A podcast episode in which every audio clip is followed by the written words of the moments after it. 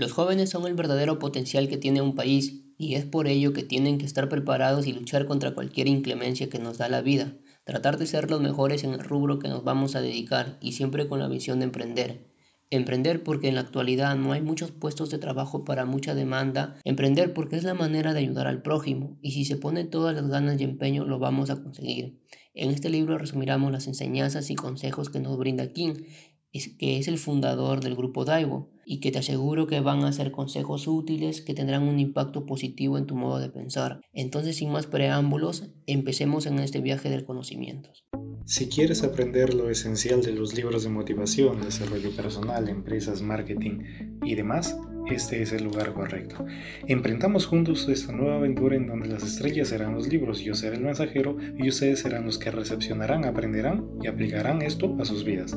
De esta manera te nutrirás con lo mejor de cada uno de ellos. Consejos, métodos, técnicas serán desvelados con un único fin, que es aprender de libros. Y es que lo bueno está por venir. Un nuevo episodio, una nueva cita. Bienvenidos a Mundo Libros. 3, 2, 1, empezamos. El mundo es tuyo, pero tienes que ganártelo.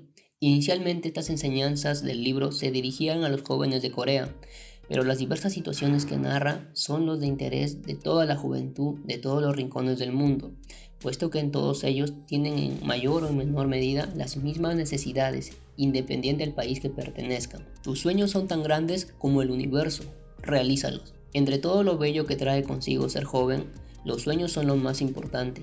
Quienes tienen sueños no conocen la pobreza, porque las personas son tan ricas como los sueños. La juventud es la época de la vida en el que aún sin poseer nada, mientras tenga sueños no habrá nada que envidiar. La historia es de los soñadores. Los sueños son la fuerza capaz de transformar al mundo. Las personas que sueñan, las sociedades que hacen realidad sus sueños y el país que comparte sus sueños con todos sus habitantes pueden transformarse en los héroes de la historia mundial. Apostaría cualquier cosa a que todas las personas que están forjando la historia hoy en día soñaron en grande cuando eran jóvenes. Y quien equivoca sus sueños corre tanto peligro como quien no los tiene. La persona cuyos sueños se limitan a la comodidad del presente es tan patéticamente como quien no tiene ningún sueño, no desarrolla la capacidad más grande de la juventud. Si tú tienes un sueño, y espero que lo tengas, lucha tanto como puedas por realizarlo, porque tus sueños son el timón que determinará el rumbo de la nave de tu vida. No importa que vivas muchas necesidades o inclemencias, mientras tengas sueños, eso te mantendrá de pie y con las ganas de seguir adelante. Además tenemos que tener ese espíritu de emprender, porque de ese modo podemos cambiar nuestro entorno. No sabes cuán magnífico es luchar por nuestros sueños. El tomar decisiones donde nadie es más responsable que nosotros mismos. De nosotros depende que nuestra empresa, nuestro proyecto, nuestros sueños siga adelante. Además, para ser un gran empresario, King nos dice que tenemos que elegir siempre ser optimista. Una empresa tiene que ser liderada por una persona optimista. Cuando muchos otros comienzan a contar sus imposibilidades, una persona optimista comienza a contar sus posibilidades. Además, la capacidad administrativa es otro de los ingredientes necesarios para poner en marcha una empresa. Y quienes dicen, tal vez esto no funcione o ¿qué haremos en caso de que esto fracase? No tienen las bases necesarias para ser buenos empresarios. Si las posibilidades de éxito son de 1%, el verdadero hombre de negocios ve en ese 1% como la chispa que le permitirá encender el fuego.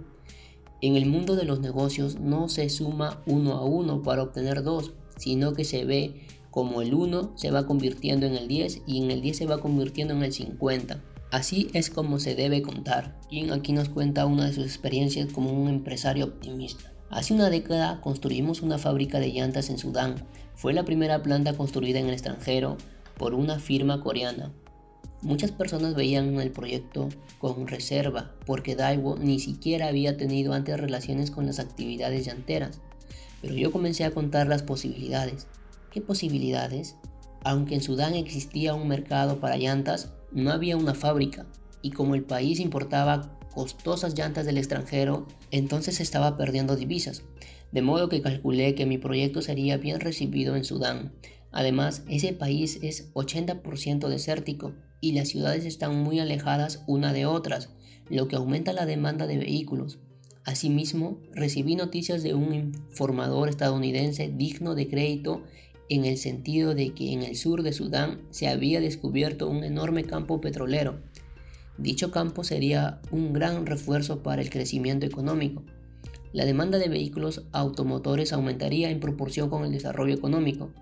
Cada nuevo automóvil significaría una demanda de por lo menos 5 llantas. Y en el caliente desierto las llantas se gastan más rápido que las que se usan en climas templados. Así veía yo el mercado y así fue como lo calculé. Y las cosas han resultado según lo que pensé. La fábrica multiplicó su capacidad varias veces y en la actualidad está más ocupada que nunca. Nuestras llantas tienen tanta demanda que ahora los clientes las pagan incluso por adelantado. Como has visto, el optimismo tiene sus méritos. Cuando emprendas un camino, debes ser optimista desde el principio, antes de cada paso que des. La toma de decisiones. Cuando se hacen negocios, se encuentra uno en muchas situaciones en las que es necesario tomar una decisión.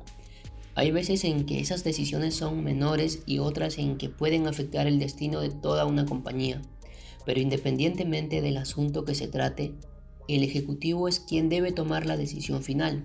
Claro, tus colegas o tu personal administrativo te pueden proporcionar clases de información y ayuda, pero la responsabilidad es solamente tuya. Tú tienes la decisión final. A nadie más puedes culpar por esto si te equivocas.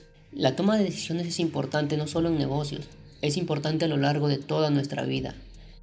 La vida es la serie de decisiones y el resultado de una decisión equivocada puede ser la ruina de una vida. Para alcanzar el triunfo es necesario analizar tantas posibilidades como sea posible. A mayor número de posibilidades, tendremos más oportunidades de tomar la decisión que nos lleve al éxito.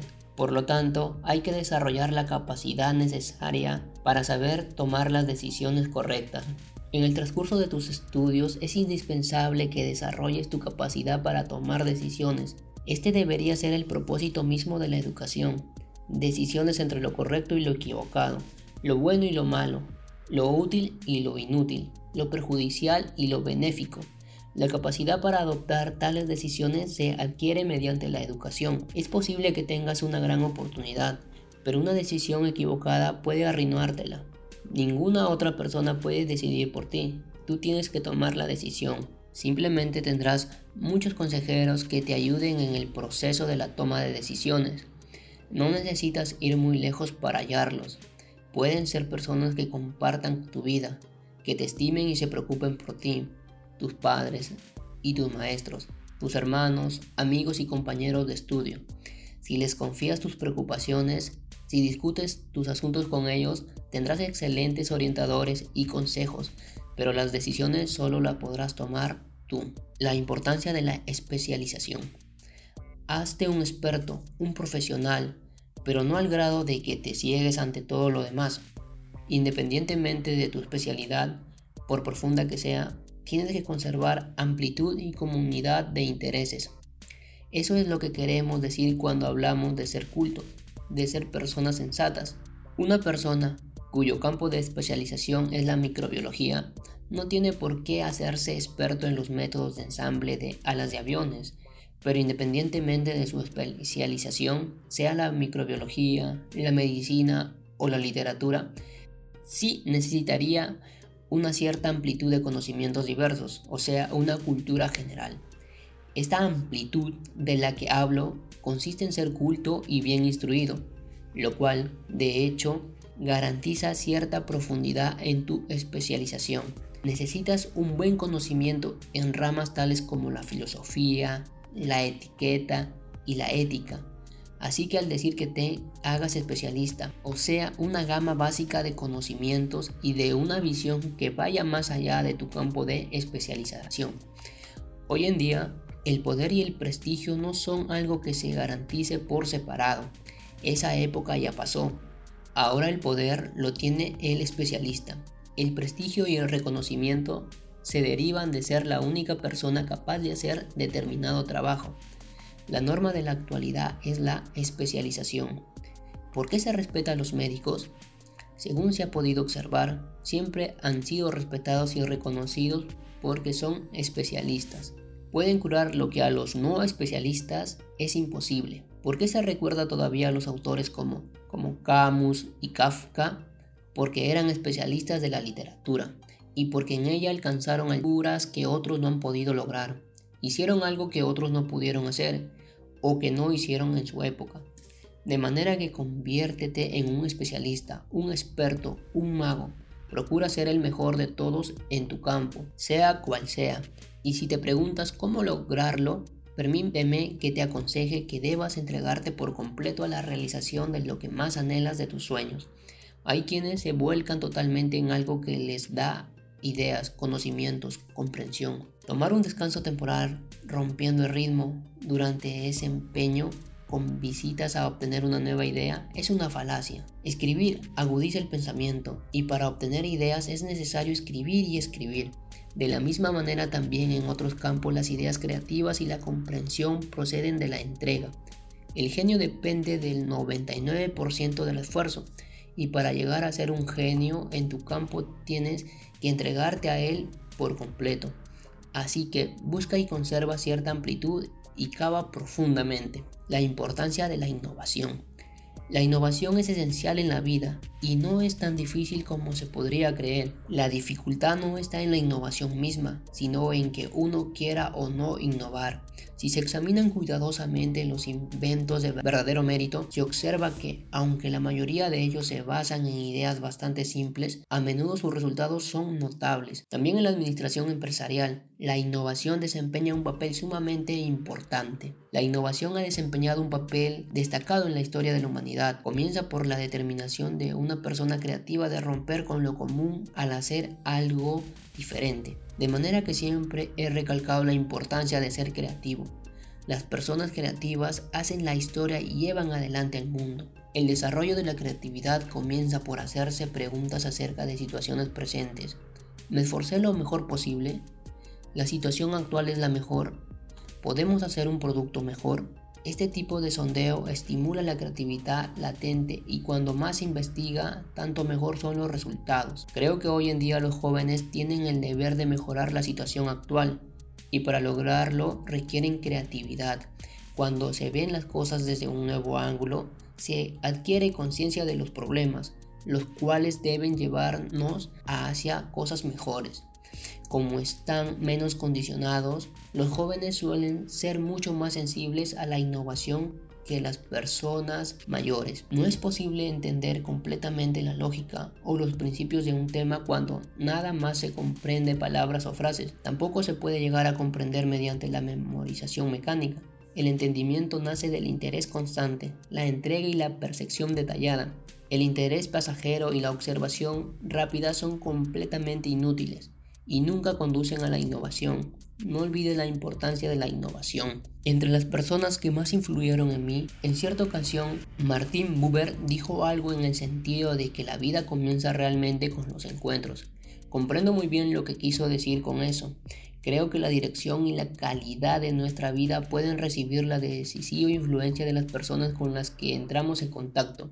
De manera que para los jóvenes que están en busca del verdadero sentido de la vida, las personas que los rodean pueden ser decisivas. Por ello es muy importante que conozcas a las personas adecuadas, para lo cual deberías seguir el ejemplo de aquellos a, quienes respetas o admiras. Tal vez esa sea la razón de que coloquemos en las paredes o en nuestro escritorio fotografías de tales seres. Imagínate nada más la diferencia entre el futuro de un joven que sigue el ejemplo de un filósofo pesimista como Schopenhauer y el del joven que sigue el de quienes tuvieron un amor puro por la libertad y los valores, como, como Gandhi o Lincoln. Por eso es importante para tu propio futuro que conozcas a las personas indicadas y que sigas su ejemplo.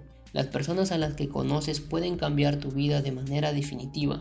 Las que encuentras en tu juventud pueden cambiar tu vida. Por eso, ahora interesa mucho saber a quienes respeta y toma como ejemplo la juventud de Corea y del mundo. Hay mucha gente a las que debieras conocer y son muchas las huellas de gente importante que deberías seguir.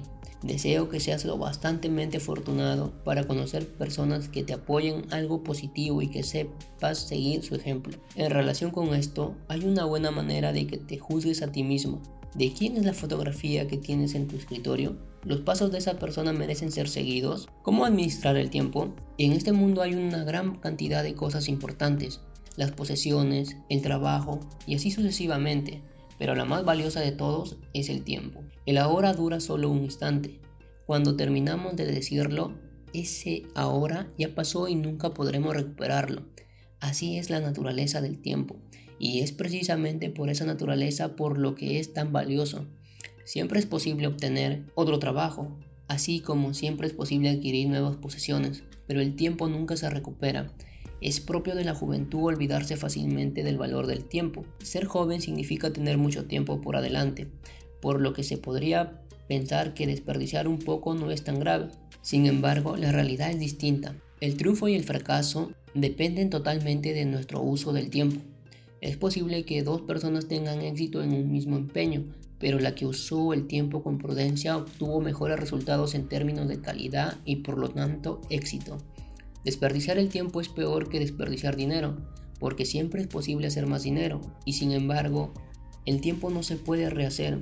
A veces escuchamos a personas decir que le sobra tiempo, que está aburrida. Eso es algo que no puedo comprender, en especial si quien lo dice es un joven. La vida es demasiado valiosa como para desperdiciarla. El tiempo no se puede recuperar y no se vive dos veces. No creas que puedas permitirte desperdiciar ni siquiera un momento, en especial cuando eres joven. Ocúpate siempre en algo. Pocas cosas hay peores que el ocio. No veas ni siquiera un momento con indiferencia, porque los logros son el resultado de una acumulación de muchos momentos. Nadie te podrá devolver ese tiempo.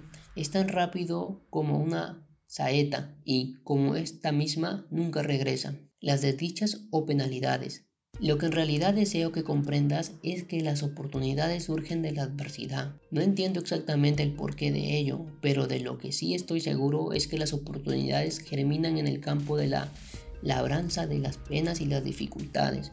Cuando las cosas marchan bien y todo les va bien, pero cuando las cosas marchan bien para todos, menos para ti, debes preguntarte a qué se debe. Eres joven, por lo tanto, tienes derecho a fracasar siempre y cuando no sea por negligencia o apatía. Si te conformas con hacer el trabajo tal y como se te ordenó, sin creatividad ni iniciativa, es posible que no tengas ningún reclamo, pero tampoco lograrás nada realmente grande. ¿Cómo puede esperar conocer el éxito la persona que nunca ha conocido el fracaso?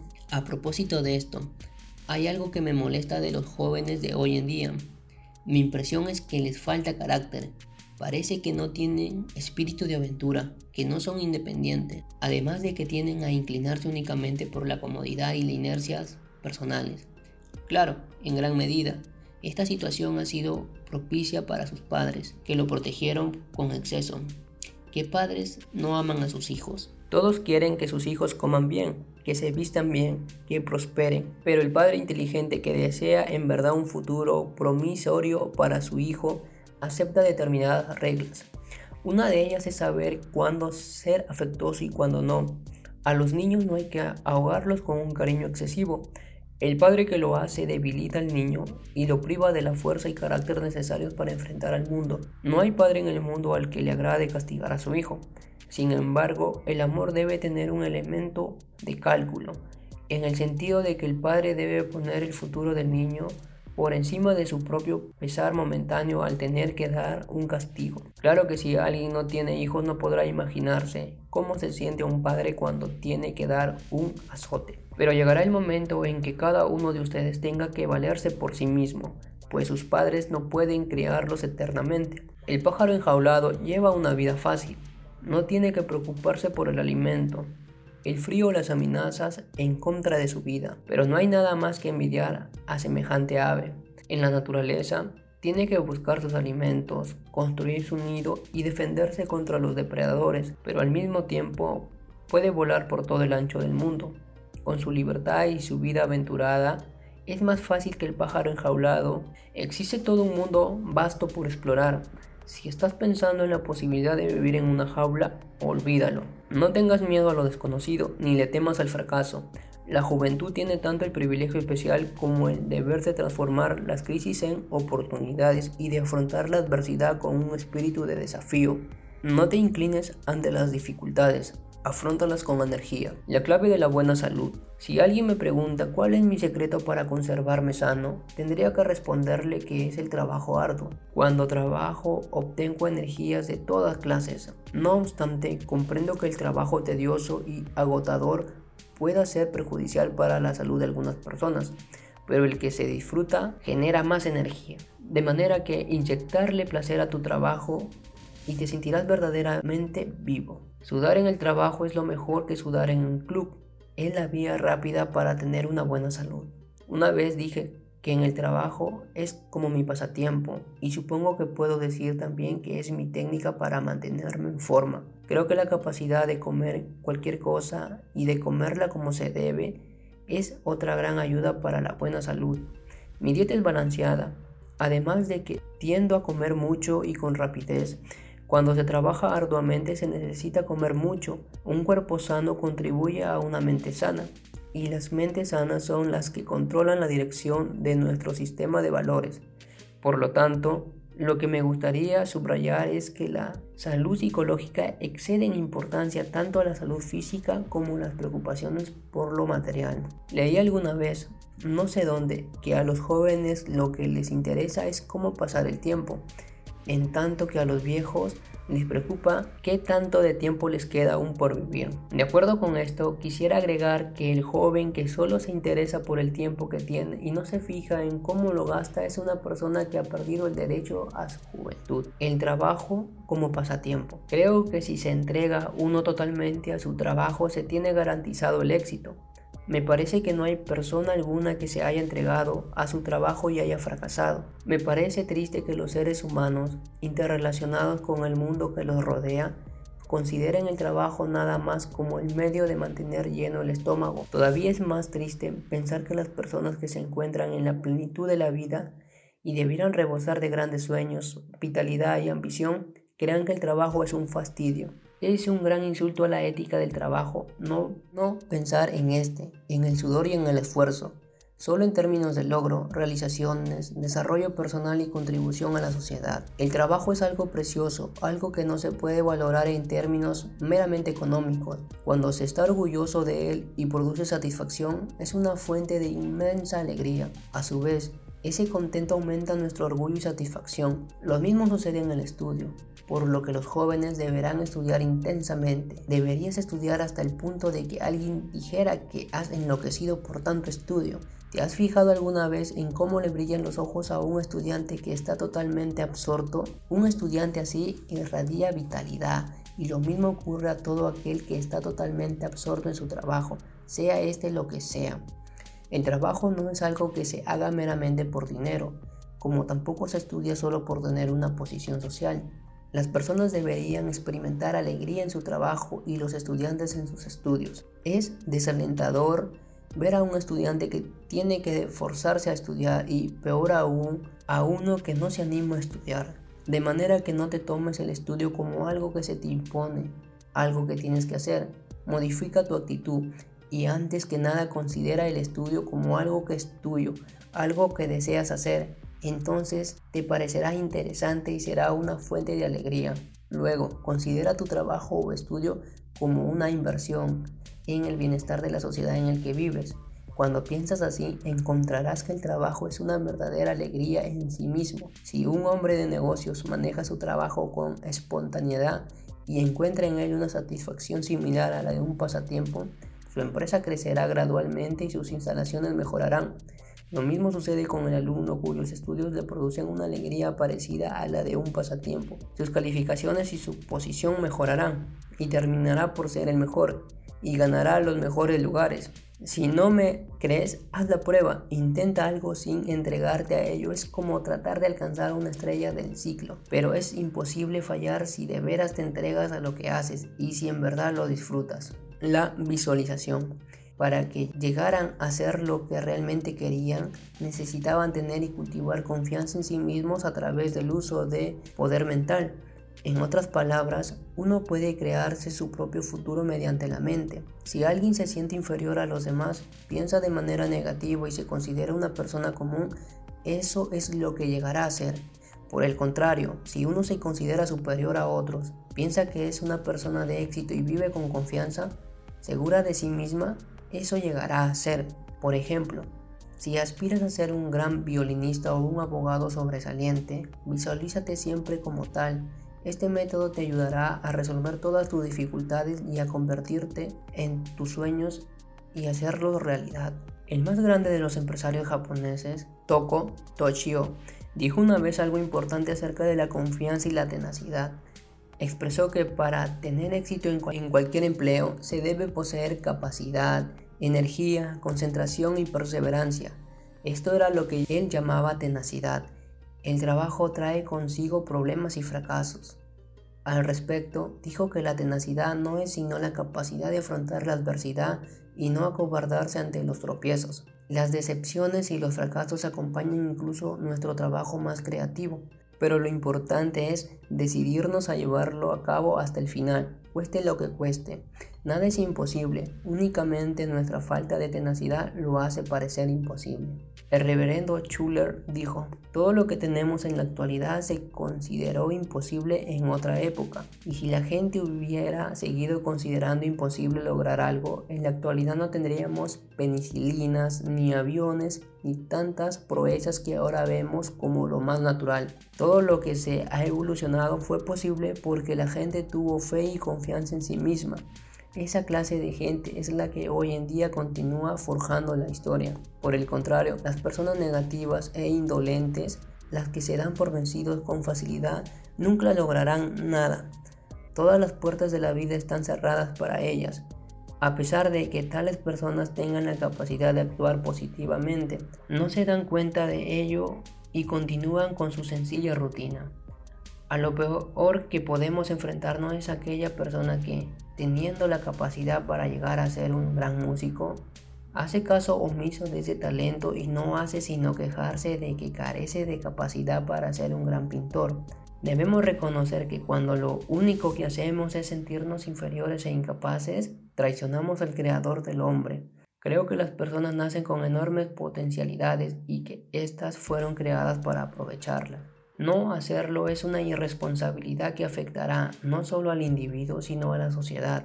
De manera que no te subestimes, tampoco caigas en el extremo opuesto de sobrevaluar tus capacidades, aunque nada podría ser más vergonzoso que subestimarlas. Recuerda, antaño, todo aquello de lo que disponemos en la actualidad se consideraba imposible. Esfuérzate por ser el mejor la persona que aspira a ser la mejor en su campo se esfuerza todo lo posible. Cuando lo hace, aunque no siempre sea el ganador, está muy cerca de serlo. Por otra parte, cuando uno piensa que no es capaz de lograr algo, que no tiene la capacidad necesaria para ser el mejor, entonces logra no ser el mejor. Claro está, lo que se hace es importante, pero no tanto como la manera como se hace. Debes tener el propósito de llegar a ser el mejor. Hagas lo que hagas, ya sea que aspires a ser político, hombre de negocios, pintor o intelectual, esfuérzate siempre por ser el mejor en tu campo. No seas de esas personas que se conforman con ir al pasado. Fíjate cómo mete el llegar a ser el número uno y dedícate a ello en cuerpo y alma. Pero cuando más te esfuerces, tanto más numerosas serán tus posibilidades de triunfar. Creo que todos los que son el número uno en su campo lo lograron porque aspiraron muy alto y se esforzaron al máximo. Los esfuerzos a medias nunca llevaron a nadie a la cumbre.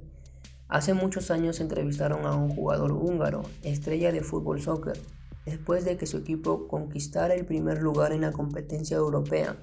Un reportero le preguntó cuál era el secreto de su éxito.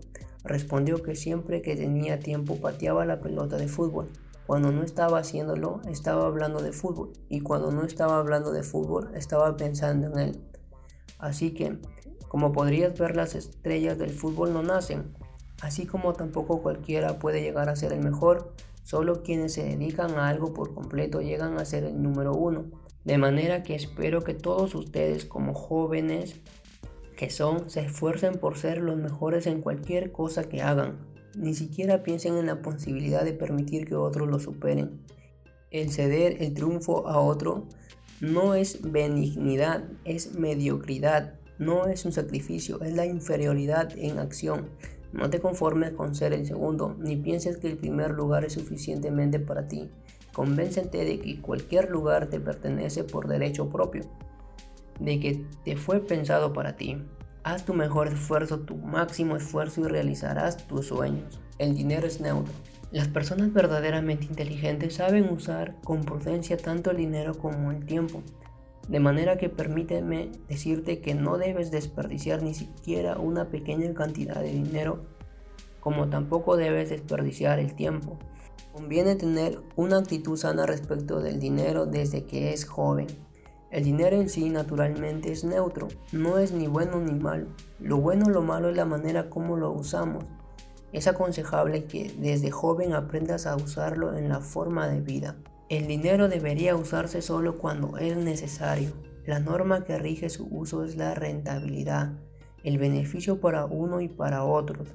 Usar el dinero para tu propia educación, para tus gastos médicos o para ayudar a quienes tienen dificultades es acertado. No hay razón para ser mezquino en tales casos. Cuando usas el dinero en forma de vida, la cantidad no debería importarte. No temas usar mucho cuando sea necesario. Basta con que te preguntes si su uso es benéfico para ti y para otros. Según esto, no desperdicies ni siquiera pequeñas cantidades. No uses el dinero tontamente, como cuando sientes el impulso de comprar algo que no necesitas. Hay personas que compran cualquier producto nada más porque cuesta poco, no porque lo necesiten. Y hay otras que compran cosas simplemente porque los demás lo hacen. Tienen el síndrome de mantener a la altura del vecino o del pariente. Tal cosa es sino una necedad, indistintamente del precio de lo que se compre. Es bueno comenzar a ahorrar cuando se es joven y tonto gastar todo lo que se tiene. El reformador religioso John Wesley aconsejó alguna vez hacer todo el dinero posible en beneficio de otros. No malgastes ni un centavo, pero al mismo tiempo no vaciles en usar grandes cantidades cuando se sea necesario. La competencia. Vivimos en una época de competencia intensa, tan intensa que la vida misma se ha vuelto una competición y si uno no está al frente de la carrera, pierde. Solo hay una medalla de oro. Lo más importante en el juego de la vida es ser un competidor limpio y equitativo, algo incluso más importante que el triunfo mismo, porque una derrota limpia es mejor que un triunfo sucio. Nosotros siempre hemos preferido el jugador limpio por encima del que se está dispuesto a hacer cualquier cosa con tal de ganar. Aunque vivimos en una época de competencia intensa, no por ello debemos acabar en conflicto y en el aislamiento. La idea del juego no consiste en matar o eliminar al oponente. La competencia debe ser algo que sirva para mejorar la vida de todos los participantes, y cuando es así, un buen competidor puede ser de más provechoso que incluso un amigo o un maestro. Tomemos como ejemplo el maratón. Las marcas no son superadas por personas que corren solas. Las nuevas marcas se imponen cuando un corredor tiene a alguien con quien regular su propia velocidad, alguien con quien competir. Cuando un corredor se adelanta a otro, el segundo tiene un estímulo para esforzarse más a fin de poder adelantarse al primero. Esa competición continúa a lo largo de la carrera y con frecuencia ambos corredores la terminan con mejores tiempos. Así es como debe ser la competencia. No es algo para complacer la propia vanidad, ni su propósito es eliminar a los competidores. Es algo que debe beneficiar a todos, algo en lo que cada un participante estimula a los otros a que se esfuercen más ese es el verdadero propósito de la competencia y cuando ésta se lleva correctamente se convierte en un proceso productivo y creativo. Cuando se convierte en algo que ocasiona conflictos y aísla a las personas, pierde su propósito y su energía creativa. No solo destruye a las personas, sino la base del bien común y de la prosperidad común. Debemos darnos cuenta de que competir únicamente por el bien propio y de paso perjudicar y desplazar a otros es en realidad una forma de autodestrucción. No es posible vivir para uno mismo y por sí mismo, de manera que si lo tuvieras, olvídate de los pensamientos egocéntricos y egoístas. Tienes que cooperar y servir a los demás. En un examen es mejor obtener honradamente una calificación de 90 que una de 100 haciendo trampa. porque la calificación de 90 es algo que uno se ganó por su propio esfuerzo, además de que siempre tendrá ese conocimiento. La vida no es demasiado corta y el 100 que se obtuvo haciendo trampa no es la última calificación que se obtendrá. Un 90 ganado honradamente es una base sólida para futuras calificaciones. Hay un término que se utiliza en el juego de Go, mano decente, que significa jugar de acuerdo con las reglas. De igual manera hay formas honestas de vivir. Tal vez ganes una batalla haciendo trampa, pero a la larga perderá la guerra ante quien gana limpiamente. Por lo tanto, espero que todos ustedes tengan en sus estudios un verdadero competidor, alguien que pueda estimularlos a superarse. Los competidores de ese tipo son mejores amigos que alguien que se limita a acompañarlos y platicar de trivialidades. Corre junto con esos competidores y conviértete en un competidor útil. Ellos y tú alcanzarán mayores alturas y un mañana más brillante, más provechoso. El liderazgo. Una persona es respetada como líder cuando realmente se dedica a su función de liderazgo y dirige al grupo con un verdadero sentido de misión, un sentido de sacrificio y de valores sólido. Asimismo, los líderes tienen que ser respetados. En esto es lo que podemos distinguir entre los líderes y los dictadores. La gente obedece a los dictadores porque les teme, no porque los respete. La gente no teme a un verdadero líder, lo respeta. Así como el poder mismo no se debe confundir con el auténtico, el poder dictatorial no se debe confundir con el liderazgo. El poder y el prestigio verdaderos provienen del respeto que el líder debe ganarse. Si no lo hace, no podrá dirigir al grupo. Deberíamos respetar sinceramente el poder del liderazgo que se deriva de un verdadero sentido de misión y de un verdadero sentido de sacrificio personal tu maestro más importante. La experiencia es un gran maestro. Mediante la experiencia se aprenden las verdaderas verdades de la vida y gracias a ella maduramos gradualmente. De manera que te convendría hacer el intento de experimentar tanto como te sea posible en tu juventud para que alcances una mayor profundidad y dimensión. De ese modo podrás aprender los secretos de la vida. El mismo Confucio dijo que si caminaba con otras dos personas, por lo menos una de ellas le enseñaría algo.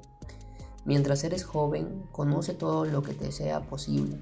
Claro está que, que no las cosas consideradas reprobables conforme a la moral. Fuera de eso, no hay nada que no te convenga conocer.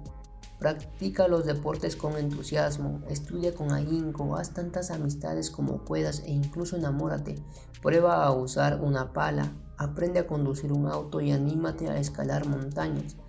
Conocer algo una vez es mejor que no conocerlo nunca, porque se debe tener la experiencia para saber de qué se habla. Para conocer algo realmente tienes que haberlo experimentado.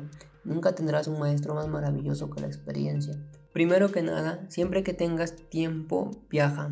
Si tienes buena disposición, los viajes podrán revelarte nuevos mundos. No viajes solo por distraerte, porque sería un desperdicio completo de tiempo si no aprendes algo en cada viaje. Cuando viajes, mantente atento todo el tiempo y toma nota cuidadosa de todo. Observa en qué se diferencia el lugar de otros sitios en los que has estado y aprende las peculiaridades de cada lugar. Ver distraídamente no basta. Tienes que absorberlo todo, no solo lo superficial. La curiosidad debe ser una parte esencial de tu equipaje. No hay un solo lugar que no justifique un viaje, aunque hay lugares que son preferibles, como por ejemplo los de importancia histórica y los grandes centros culturales. Segundo, me gustaría sugerirte que hagas toda clase de amistades, porque el hacer buenos amigos es tan importante como viajar. Un amplio grupo de amigos de la escuela constituye un gran recurso. Una gran variedad de relaciones puede serte de gran utilidad en la vida social, Nunca se sabe a dónde llegarán en el futuro los amigos, así que haz tantos amigos y tan pocos enemigos como sea posible. De paso, sin embargo, recuerda una cosa, no sacrifiques la profundidad de las amistades por el número. Cien conocidos resulta inútiles si no se tiene un amigo cercano, verdaderamente cercano. Puede suceder que los conocidos te den la espalda cuando los necesitas, pero un amigo cercano no lo hará. Así que haz muchas amistades, pero a la vez asegúrate de que sean verdaderamente cercanas. Tercero, Haz todo con determinación. Si miras a tu alrededor, descubrirás que absolutamente todas las cosas que te rodean pueden ser grandes maestros y cada lugar es una escuela en la que tiene algo que aprender. Si realmente tienes determinación, puedes ser creativo en cualquier sitio en que te encuentres.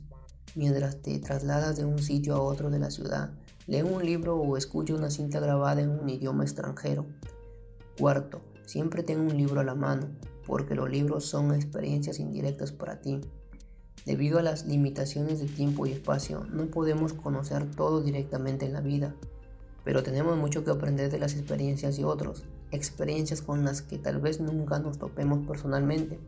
Claro que nuestras experiencias directas son mucho más reales para nosotros, pero como estamos limitados, tenemos que dar crédito a las de otras personas. Y la mejor manera de aprender mucho mediante la experiencia indirecta es la que nos brindan los libros. Lee libros de la misma manera que en el caso de las amistades, en escala amplia. Haz una variedad de amigos y lee una variedad de libros. Y así como tienes que elegir buenos amigos, tienes que escoger buenos libros. Leer un libro a la ligera es como hacer muchos amigos pero ninguno cercano. Así que procura leer con gran atención. Lee todos los libros con la misma consideración que le darías a un buen amigo. Leer a la ligera los libros, aun cuando leas un ciento no te sirve de nada. Siempre ten un buen libro a la mano para cuando dispongas tu tiempo. La ayuda mutua.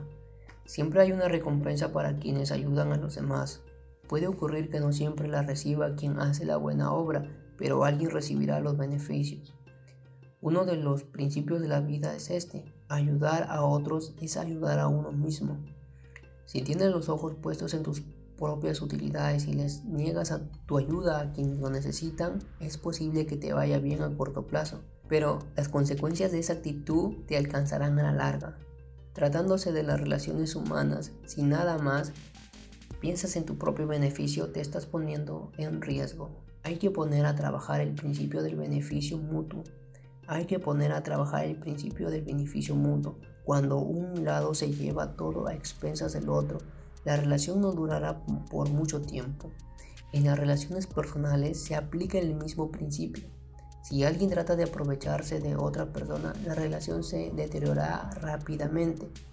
Para que una relación funcione es esencial que cada persona se identifique completamente con la otra, que comprenda su posición y su situación. Solo entonces podrá ser benéfica para ambas partes. Las buenas relaciones se encuentran entre las cosas más importantes de la vida. Así como se puede juzgar a una persona por las amistades que tiene, es posible valorarla por la manera como lleva sus relaciones y por lo general cada oveja tiene su pareja. Así que hay que esforzarse por hacer amistades con personas honestas. Para apreciar la importancia de las buenas amistades, basta con fijarse en lo que le sucede a los muchachos que dejan sus casas y se mezclan con algún grupo poco recomendable. Cuando se hace amistades con personas sobresalientes se comienza a seguir su ejemplo casi inconscientemente. Lo mismo sucede cuando uno se relaciona con personas cuyas normas son inferiores. Es posible alcanzar éxito en la vida cuando se tienen buenas relaciones personales. El tener buenas relaciones con personas sobresalientes es un gran recurso algo más maravilloso que el dinero mismo, porque las buenas relaciones no se pueden comprar. Las relaciones humanas son tan difíciles como importantes, lo cual es otro principio perdurable. Las cosas buenas no se obtienen con facilidad. Una de las claves para las buenas relaciones personales es la confianza mutua, algo que se incrementa con el transcurso del tiempo y que exige una buena dosis de paciencia. Las personas son esenciales para las empresas y constituyen su mayor fuerza. Como ellas son las que realizan el trabajo, su valor no se debe subestimar. El personal puede determinar el éxito o el fracaso de la empresa, porque nada es más importante que las personas. De la misma manera, por su importancia, las personas pueden dictaminar nuestro éxito o fracaso en el plano personal. Así que es fundamental hacer amistad con individuos sobresalientes. Igualmente importante es ayudar siempre a los demás. El ayudar unos a otros es esencial. Algún día de alguna manera recibirás la recompensa por la ayuda que has prestado. ¿Cómo hacer dinero y cómo usarlo? Siempre he creído que el usar el dinero con prudencia Es más importante que el hacerlo. Sin duda, algunos de ustedes esperan ser empresarios como yo. Me parece magnífico. En lo tocante a ganar dinero, deben hacerse muy profesional. Y no importa a dónde vayan o a quién conozcan por buscar el dinero siempre. Quiero decir, en realidad, que deben trabajar con tanto ahínco que el dinero comience a surgir frente a sus ojos. Pero no se detengan allí. Háganse claramente a la idea de que un empresario no debe ser alguien que gane dinero únicamente para sí mismo. Hagan dinero de manera que se pueda usar con prudencia, porque si nada más piensan en cómo desperdiciarlo, entonces no están preparados para ser empresarios. Es un error hacer negocios simplemente por satisfacer la propia codicia. La razón de que algunas personas critiquen a los empresarios no es que estos hagan poco o mucho dinero, sino que no lo usen para el bien social. Y el usarlo con prudencia es más importante que el simple hecho de ganarlo. Si tú no tienes capacidad para usar el dinero con prudencia, confíeselo a alguien que sí la tenga. No es tan difícil como tal vez te parezca, a menos que pienses que la empresa y el dinero que hagas son tuyos y de nadie más. Esto se facilita cuando se libera uno de los meros afanes de posesión personal y se piensa en términos de personas que tienen aptitud para ganar dinero y de personas con capacidad para usarlo. Si tú tienes aptitud para hacer dinero, dedícate a hacerlo y deja que quienes tienen capacidad para usarlo lo usen con prudencia en beneficio de la sociedad y entonces el mundo se convertirá en un lugar mejor y más tranquilo para vivir. La reciprocidad. Puesto que las personas dependemos mutuamente, tenemos que vivir en comunidad, de manera que hay que entender esto y vivir de conformidad con él. El significado de la vida se puede hallar en el altruismo, no en el egocentrismo ni el egoísmo. Sin embargo, actualmente nos enfrentamos con problemas de carácter social ocasionados por personas que creen que ellas y solamente ellas van a vivir bien, pues no toman en consideración a los demás. Sí, se es un poquito sensible al hecho de que en algunos lugares los abuelos, padres e hijos de una misma familia tienen que vivir apiñados en una pequeña habitación alquilada. El origen de semejante comportamiento es la falta de respeto por nuestro prójimo. Es triste y vergonzoso el que haya personas que tengan que vivir de esa manera. No importa qué clase de trabajo sea el que tengas, no debes caer en las trampas del egoísmo. Debes proyectarte más allá de la codicia personal y pensar en el bien común. Debes tener presente siempre que no estás viviendo solo, que siempre vives en relación con otras personas y que dependes de ellas en múltiples maneras, muchas de las cuales damos por sentado.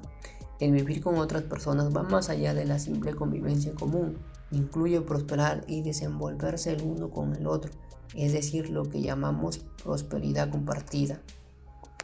Y esa es la base de mis principios empresariales. Si las personas confían realmente unas en otras, no existen las barreras contra la comprensión mutua. Pero la comprensión es imposible en una atmósfera de desconfianza. La desconfianza entre los esposos puede llevar fácilmente a la desventura de la familia. La desconfianza resquebraja la amistad, la desconfianza entre los directivos y los trabajadores puede ser causa del cierre de una empresa. Los países padecen disturbios cuando el gobierno y el pueblo desconfían el uno del otro, de manera que debemos confiar unos en otros por propio interés y por la de la sociedad. No se le puede pedir a otra persona que haga por uno, uno mismo tiene que dar el primer paso, tiene que confiar.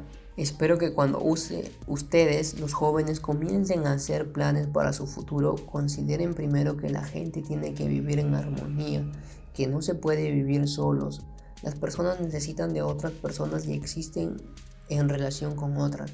El mundo es un sitio en el que tenemos que vivir con otras personas, un mundo que tenemos que hacer mejor entre todos, en que sean personas que confíen las unas y otras, crean en las unas y en las otras y siempre piensen en las unas y en las otras. Si lo hacen podrán hacer un mundo más equitativo y justo y hermoso. El mundo que te espera es tuyo. El mundo es ancho, pero tienes que ganártelo. Tienes que hallar esos lugares en los que la gente no ha estado antes. Tienes que hacer cosas que no has hecho antes. La historia fue construida paso a paso por quienes estuvieron dispuestos a llevar a cabo lo que era necesario. Estos son los verdaderos precursores. Claro está que los precursores enfrentan peligros, eso es inevitable. Viajan por caminos que no han sido pavimentados, incluso es posible que reciban injurias por ello. Pero los peligros y las críticas no molestan a los verdaderos precursores. Siguen adelante abriendo nuevos caminos y obteniendo nuevos éxitos y al final se les reconoce por su logro. La historia demuestra que los países prósperos y poderosos lo son gracias al espíritu de los pioneros. También se sabe que la ruina es el resultado de la complacencia en evadir las obligaciones. Ancho es el mundo que te espera, aunque tal vez no le parezca así a quienes solo quieren recorrer los caminos trellados y hacer lo que todos conocen. Para esas personas el mundo es tan estrecho como sus caminos trillados y su trabajo tan limitado como sus hábitos comunes. Para los pioneros que están dispuestos a recorrer nuevos senderos e intentar nuevas actividades con un espíritu progresista y emprendedor, el mundo es verdaderamente un lugar grande en el que hay una cantidad ilimitada de cosas todavía que están por hacerse. El planeta Tierra está lleno de personas que trabajan permanentemente, pero hay una gran cantidad de proyectos que esperan ser realizados. Piensa en el universo y haz planes ambiciosos. No tengas temor de fracasar. El sendero del explorador es un camino solitario, pero los jóvenes deben ser los precursores de su propio futuro. Es el sentido de la vida verdadera. La felicidad. La juventud es la época en la que debe uno prepararse afanosamente para el resto de su vida. La manera como invierte uno su tiempo puede determinar el éxito rotundo o el fracaso definitivo. Por ello, exhorto a los jóvenes a que estudien con ahínco y aprendan una gran diversidad de materias, porque las personas instruidas tienen la obligación de proporcionar a otras la oportunidad de aprender, y esa generosidad no debería limitarse solo a la instrucción. instrucción. Deberíamos compartir todo con nuestro prójimo, deberíamos compartir nuestro conocimiento y nuestro dinero ya que el egoísmo psicológico y el egoísmo material son tan malos el uno como el otro. Es importante vivir para los demás. En cuanto comienzas a vivir en tal forma, el mundo se toma brillante, cálido y feliz. La vida se vuelve digna de ser vivida. Me parece que el que una persona joven sea indiferente a los demás y solo piense en su propia comodidad o bienestar es despreciable. Semejante individuo no solo no tiene conciencia de los beneficios que le son proporcionados por la sociedad, sino que además es evidente que no tienen idea de lo que es la felicidad. Nombres y reputaciones. Hay diversas cosas que las personas no deberían perder y las más importantes de ellas es la reputación. Así como perder la vida es la muerte personal, perder la reputación es la muerte social. La mayor tontería que puedes cometer es la de manchar tu propio nombre, Perder tu reputación es igual a perder tu nombre. Vigilar tu reputación es lo mismo que cuidar tu nombre permanentemente. Una vez que se pierde la reputación es muy difícil recuperarla. En el manejo de una empresa existe el mismo tipo de misión social. Yo considero que un empresario es una persona a la que se le encomienda la misión de contribuir al desarrollo y mejoramiento nacionales por medio de la actividad económica, las recompensas y los premios. Las personas se sienten complacidas incluso cuando ganan un premio pequeño y naturalmente les gusta que las alaben y les hagan cumplidos. Debido al orgullo que les da ganar un premio, los ganadores se sienten estimulados a superarse y a hacer mayores esfuerzos. Si a una persona le damos un premio, podemos cambiar por completo su vida, de manera que aunque solo sea con propósitos de educación, Creo que debemos dar muchos premios y recompensas porque es necesario lograr que la gente adquiera conciencia de la importancia de la reputación. El orgullo que produce el hecho de recibir un reconocimiento de la sociedad y la fama resultante hará que cualquier persona se esfuerce diligentemente por alcanzar mayores alturas en la vida. Nadie come en el piso. Todas las personas y todas las cosas tienen un lugar en la vida. Cuando todos se encuentran donde debe estar, hay orden, y paz. Cuando las cosas están fuera de su lugar, imperan el caos y la confusión.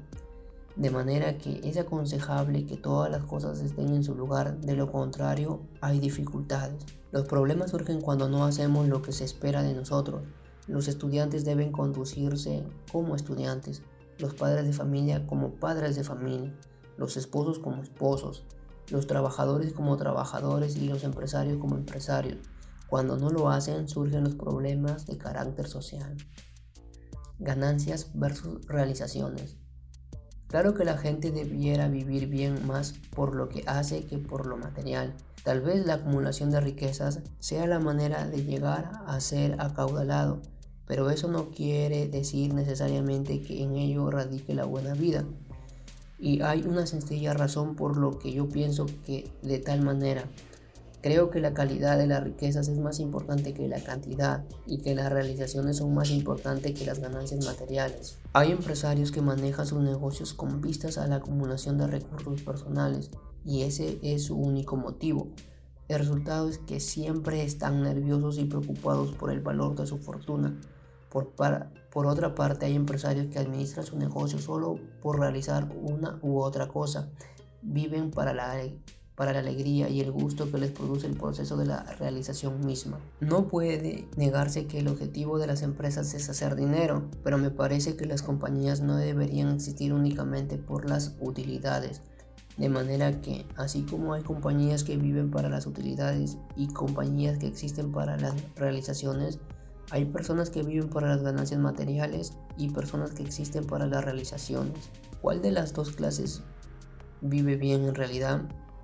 Puedo decirte una cosa muy claramente. Las personas que viven obsesionadas por su propia riqueza nunca estarán satisfechas porque la codicia que las consume es ilimitada. Ese tipo de afán puede llevar a un hombre rico a que, que tiene 99 posesiones, podría matar a otro que solamente tiene una posesión para que él llegue a tener 100 posesiones. Imagínate a una persona que trabajó intensamente durante largos años y finalmente se compra una casa. La compra lo ha hecho más rico y es feliz por algún tiempo, pero luego comienza a darse cuenta de que en las cercanías hay casas mejores y más grandes, y conforme la casa más grande y mejor, la codicia no tiene límites porque mientras siga preocupándose por las posesiones no será feliz. Una vida llena de insatisfacciones y codicias desconoce la alegría. Creo sinceramente que el propósito de la vida no es la acumulación de posesiones, las personas están limitadas en el sentido de que incluso si toda la humanidad pereciere, el universo continuará eternamente y lo que se tiene como algo propio y de gran valor, que será de uno para siempre, pertenecerá a otro después de nuestra muerte, de manera que debemos mostrarnos humildes ante las leyes absolutas de la naturaleza. En otro sentido, las posesiones son el principio del sufrimiento y de la angustia, por eso, es el por eso en el budismo insiste en que la ausencia de apegos, en la carencia de posesiones como un camino a la felicidad verdadera. No importa cuánto dinero tengas, no es posible que seas dueño de todas las cosas. La posesión tiene un límite. Los peligros de la satisfacción de sí mismo. En la juventud domina el espíritu de desafío a la situación actual y el deseo de la aventura que significa intentar lo imposible. Ese es el mérito de la juventud y ese espíritu es el que garantiza el vigor juvenil. La juventud no le teme el fracaso. Las personas que temen fracasar y que están satisfechas con la situación actual han perdido su juventud independientemente de la edad que tengan. Sin embargo, las que actúan como jóvenes, que están llenas de espíritu, de desafío y listas para la aventura, son jóvenes independientemente de cuál fuera su edad. A las personas que no están dispuestas a intentar nada, que viven sin sentido de la vida, nunca podrán llamarse jóvenes, incluso se ven más viejas de lo que realmente son.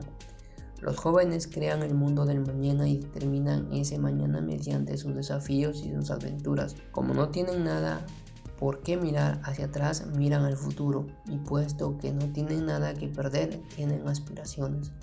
No tienen nada que arriesgar, por lo que no conocen la ansiedad como son jóvenes, desconocen el peligro y están llenos de vitalidad.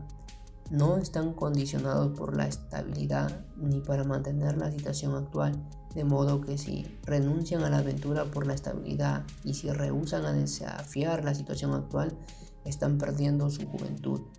Los jóvenes piensan en un futuro lleno de conquistas y realizaciones y no tienen tiempo para preocuparse por posibles pérdidas o fracasos. Hay que darse cuenta de que pensar en la tranquilidad y la comodidad, así como limitarse a mantener la situación actual, son señales que la juventud se está desvaneciendo.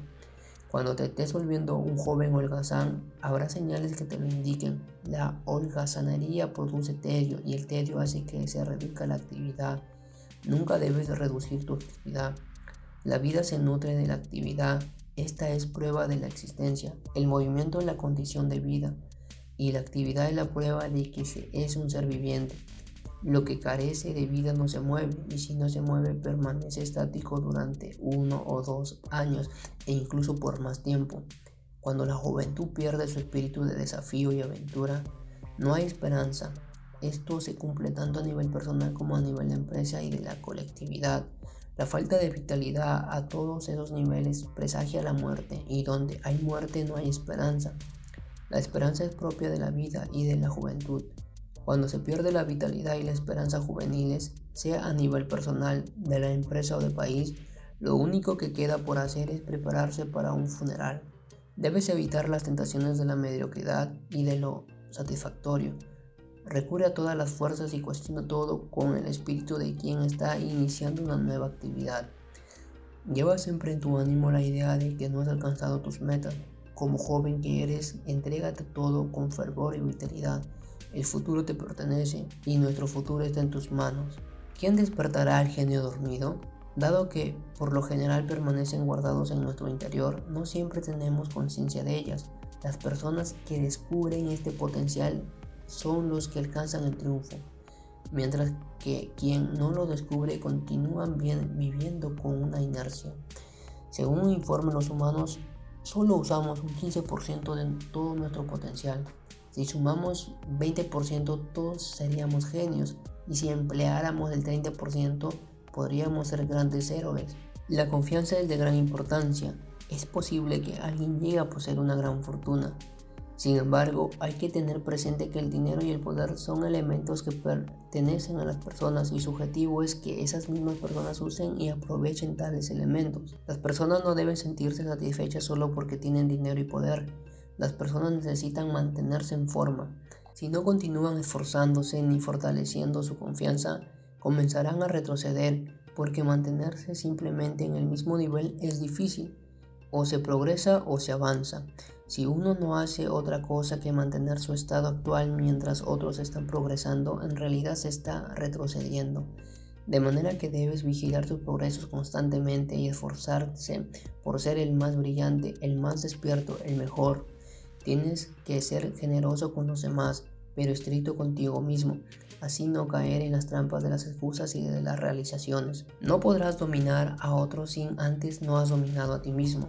Si piensas que eres un ser débil, sin carácter, los otros también te verán así. Cuando alguien no se mueve, se paraliza y no progresa, equivale a retroceder.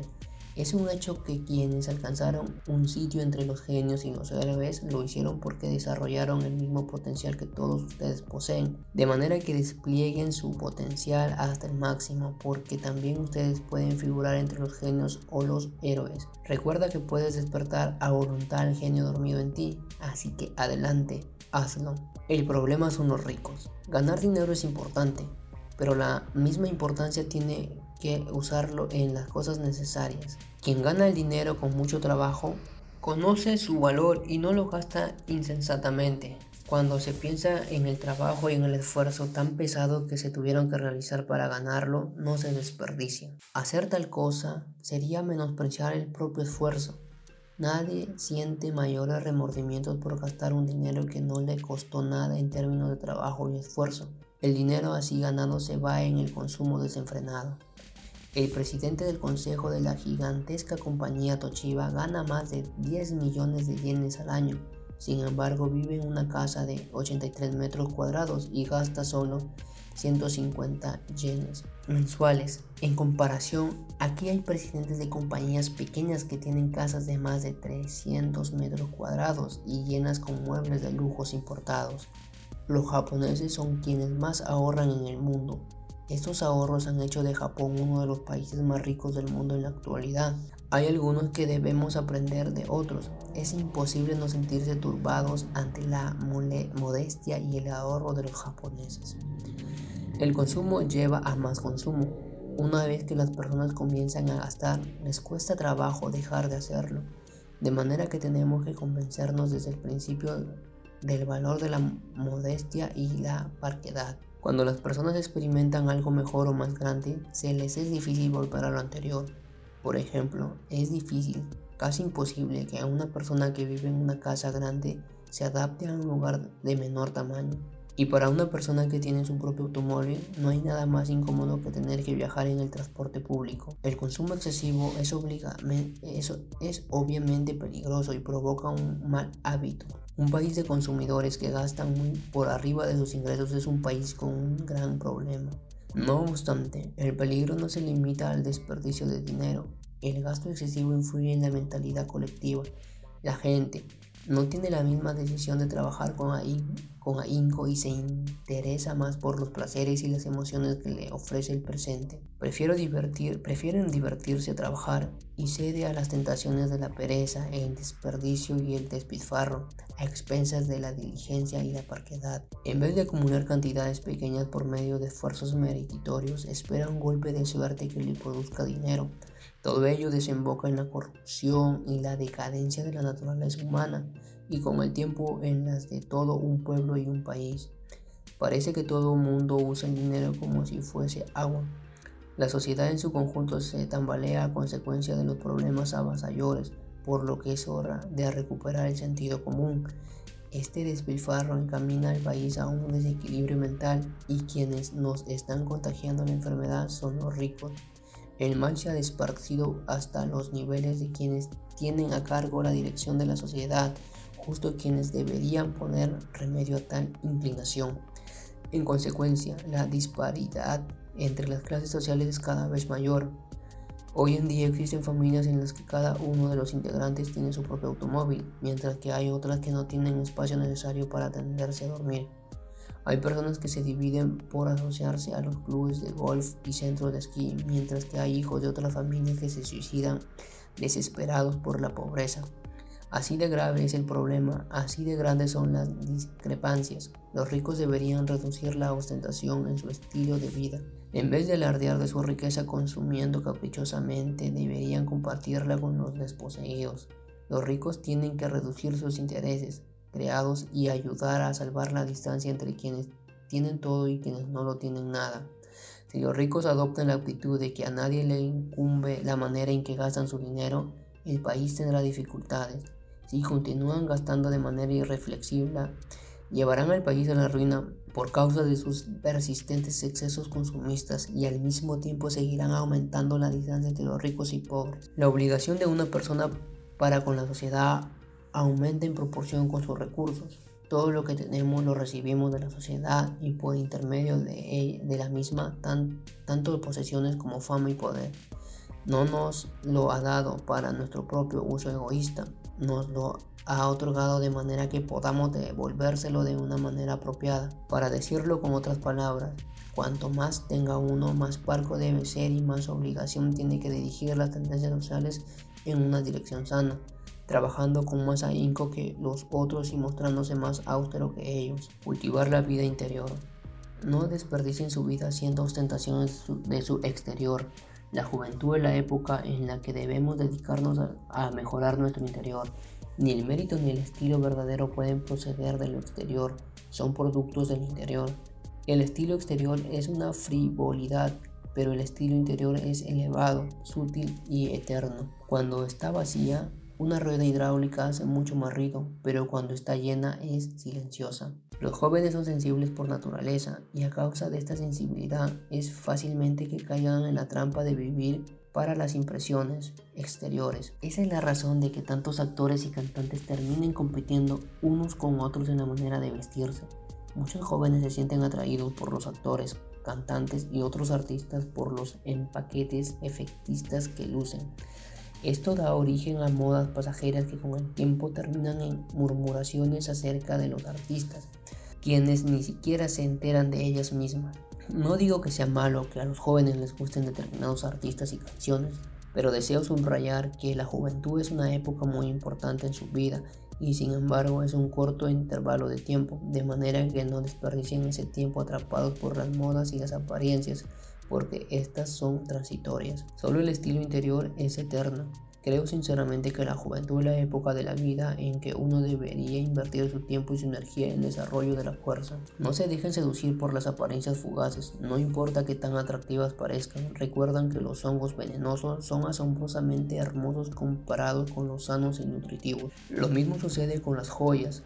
Es frecuente que la bisutería sea más deslumbrante y hermosa que las joyas auténticas. Como son falsas, a menudo tales joyas son más brillantes, más resplandecientes y cautivan mucho. La plática no es el medio más poderoso de persuasión, aunque sí es importante. Es necesario poder hablar bien y con sinceridad. Hay que ser capaces de hacer que los otros comprendan lo que pensamos. Pero lo que realmente persuade a la gente son las obras. La plática tal vez no, lo logre, no logre resultados, mientras que las realizaciones no sabe de fracasos. Si realmente quieres que alguien te crea y crea en ti, entonces tienes que proceder con sinceridad y de manera convincente. Una gran fuerza interior implica la existencia de la capacidad verdadera. Las personas que realmente necesitamos en el mundo no son las que andan por allí con apariencia de ser capaces. Necesitamos personas que poseen una auténtica capacidad. Es posible que no sean fanfarronas ni japtaciosas, pero en cualquier lado que lleguen las reciben con los brazos abiertos. En realidad, la gente no cree a quienes viven de su empaque y carecen de, auténtica capacidad. De manera que tú, como joven, tienes que desarrollar tus capacidades de la mejor manera posible. Tienes que aprender tanto como puedas. Necesitas mucha cultura y mucha visión y debes adquirir conocimientos y capacidades especiales. La juventud es demasiado corta para desperdiciarla tontamente en pretensiones y frivolidades. Cuando seas viejo te lamentarás una hora por cada minuto que hayas desperdiciado durante tu juventud. Si adquieres confianza desarrollando al máximo tus habilidades y tu fuerza interior, estarás contribuyendo otro tanto a que la sociedad tenga un futuro mejor y más brillante. Pero si no lo haces, este será tanto más sobrio el futuro del país, un futuro más brillante o más sombrío, está en tus manos. No seas como la red hidráulica sin agua. Desarrolla tus habilidades y tu fuerza interior. Conviértete en una sólida piedra angular del progreso nacional. Bueno, y como parte final acá tenemos algunas actitudes que debemos tomar para ser una persona realmente exitosa. Realiza tu potencialidad. La juventud no es solamente la etapa en la que pasamos de la infancia a la edad adulta, no pienses en ella como una simple estación de un trayecto. No es exagerado decir que es la época que determinará la calidad y la dirección de toda tu vida. Sueña. La historia es de los soñadores. Solo pueden ser conductores de la historia mundial los países que tienen un pueblo que sueña, un pueblo que procura hacer realidad los sueños, un pueblo que comparte los sueños. Tus sueños tienen que ser tan puros y tan claros como el agua de un manantial, y tales sueños ha de ser grandes. No hay sitio para la juventud que tiene sueños limitados, egoístas. Tienes que llevar el universo contigo, en tu corazón y en tus sueños ha de ser tan grandes como el mismo universo. Dijo una vez un filósofo que una juventud sin sueños es lo mismo que un suicidio psicológico. Así que forja tus sueños que sean puros, brillantes y grandiosos. Piensa creativamente, los pensadores creativos, los individuos con las ideas productivas son quienes conducen la historia. La sociedad que valora la creatividad y la productividad nunca conocerá el fracaso. Tú posees el poder del pensamiento positivo, así que siempre debes comenzar las cosas de manera afirmativa, posiblemente ágil. Haciéndolo así, serás quien señale el camino. Los jóvenes positivos y activos son la base de un futuro mejor. No te entregues a la diversión y a la organacería. Debes estar listo para conducir el mundo, y tus ojos juveniles deben mirar tanto el futuro como el universo ya que para ti ambos son una misma cosa. No seas mero espectador. Tu ambición debe ser, debe convertirte en un maestro y tus mayores deben de darte el apoyo necesario para que logres el propósito. Así que piensa creativamente. Sea una persona positiva y dinámica, construye un futuro mejor y hazte dueño de un mundo más grande. Cuestiona. La historia progresa mediante el cuestionamiento y el valor. Las personas que cuestionan se abren camino como tú que eres joven estás lleno de confianza y gracias a esa confianza eres valeroso. La juventud gusta de la aventura y no le teme al fracaso. Quien comienza las cosas con temor ya perdió su juventud. Debes arder con el fuego de las realizaciones. Tienes que cultivarte continuamente y esforzarte por llegar a mayores alturas a fin de satisfacer tales deseos de realización. Confianza, espíritu de lucha, valor, aventura, realización, vitalidad, afán de ser precursor, pasión. Todas esas son palabras propias de la juventud.